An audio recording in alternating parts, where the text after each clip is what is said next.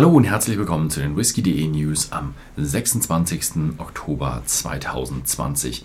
Und wir haben bald wieder eine Reihe interessanter Nachrichten mit einer ganzen Menge neuer Abfüllungen. Und wir fangen an mit Royal Loch Nagar. Eine besondere Abfüllung, denn Royal Loch Nagar hat ihr 175. Jubiläum. Und dazu bringen sie einen 17 Jahre alten Single Malt in limitierter Auflage raus. Nur 3000 Flaschen werden auf den Markt geworfen und er wurde gereift in PX und Oloroso Sherryfässern mit einem Alkoholgehalt von 56,3% Alkohol bei Volume. Als nächstes haben wir Rosebank und die bringen auch wieder eine limitierte Abfüllung auf den Markt und zwar einen 30-jährigen und der heißt Vintage Release One. Und der Name suggestiert schon, es wird eine Serie geben und dort wird jährlich ein Whisky rauskommen, bis die neue Brennerei eröffnet wird. Hm, so ein bisschen kalkuliert wird diese Serie maximal zwei Whiskys lang werden, falls sie nicht falls sie nicht doch weitermachen, nachdem die neue Brennerei offen ist. Ähm, limitiert auf 4350 Flaschen, 48,6% Volumen, äh, reifte in Refill Sherry Butts und in Refill Bourbon Hawksheads. Dann haben wir eine kleine ja, Umnamung oder eine Umbenennung.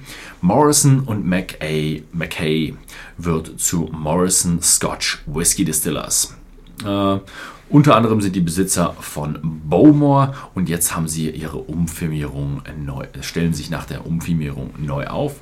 Sie überarbeiten die Range von Khan Moore und es wird neue Designs damit auch geben. Als nächstes haben wir wieder eine neue Abfüllung von Glenfarclas. Es wird der Glenfarclas Number 25 Flora MacDonald.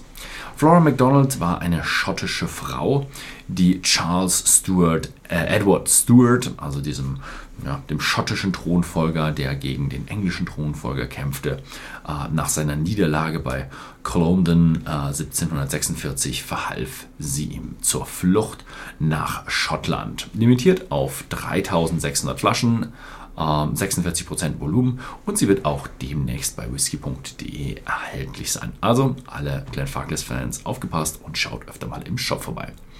Dann haben wir noch einen eine Personalie, die nicht wirklich wechselt, aber ein bisschen sich ausweitet. Und zwar Richard Patterson wird neuer Masterblender der Wolf Craig Distillery. Im Sommer soll der im Sommer 22 soll der Bau der neuen Wolf Craig Distillery in Stirling oder bei Stirling beendet werden und dort wird Richard Patterson neuer äh, Master Blender. Aber er wird seine Zusammenarbeit mit White McKay auch in Zukunft parallel weiterführen. Ja, der Mann ist viel beschäftigt und das wird er auch in Zukunft sein. Ähm, dann haben wir eine Abfüllung von The Singleton of Glen Ord. 38 Jahre, 49,6% Volumen und sie wird auf 1689 Flaschen limitiert sein. Eine besondere Abfüllung, eine 12 Jahre Reifung und äh, die sekundäre Reifung geschah in Fässern aus Bourbon, PX, Oloroso und neuer amerikanischer Eiche. Also eine ganz besondere Flasche. Und sie wird nächsten Monat auf den Markt kommen. Wo, in welchen Märkten, ist noch nicht ganz klar. Dann haben wir einen oder mehrere neue Abfüllungen von Glen Alaki. Und zwar wird es die vierte Edition des Cask Strength geben mit einer Kombination aus PX, Oloroso, Puncheons ähm, mit einer ja, kleineren Menge jungfräulicher Eichenfässer. 56,1% Volumen, 10 Jahre alt. Und das wird dann die vierte Edition des Casks sein. Weitere Abfüllungen werden noch die Single Casks sein. Das werden sechs fassstarke Einzelfässer zwischen 11 und 31 Jahren alt. Hm, sehr interessant. Die Glasgow Distillery bietet die ihre Whiskyfässer an. Es ist die letzte Chance, um als Privatperson noch ein Fass zu erhalten. Und man kann dort 40 nicht getorfte, ein dreifach destillierte Fässer äh, erstehen und zwar zu einem Preis von beginnend 5000 Great British Pounds.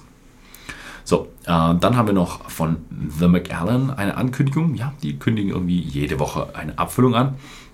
Und diesmal erweitern sie ihre Fine and Rare Kollektion mit einem 93er Macallan, der 27 Jahre in Sherry reifen durfte. 50,2% ABV, nur 256 Flaschen und der Preis wird circa 18.000 US-Dollar sein. Dann haben wir einen neuen Jim Beam, der kommen wird. Und zwar heißt der Jim Beam Lineage neu ab 2021. Also 2021 wieder rauskommen.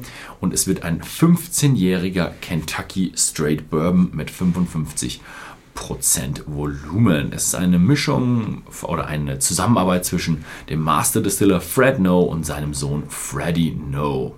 Und ja, Anfang 2022 äh, wird das Ganze auf den Markt kommen. Sehr gespannt bin ich da, wie ein Jim Beam mit 15 Jahren denn so schmeckt. Ja, das war's wieder mal diese Woche. Vielen Dank fürs Zusehen und bis zum nächsten Mal.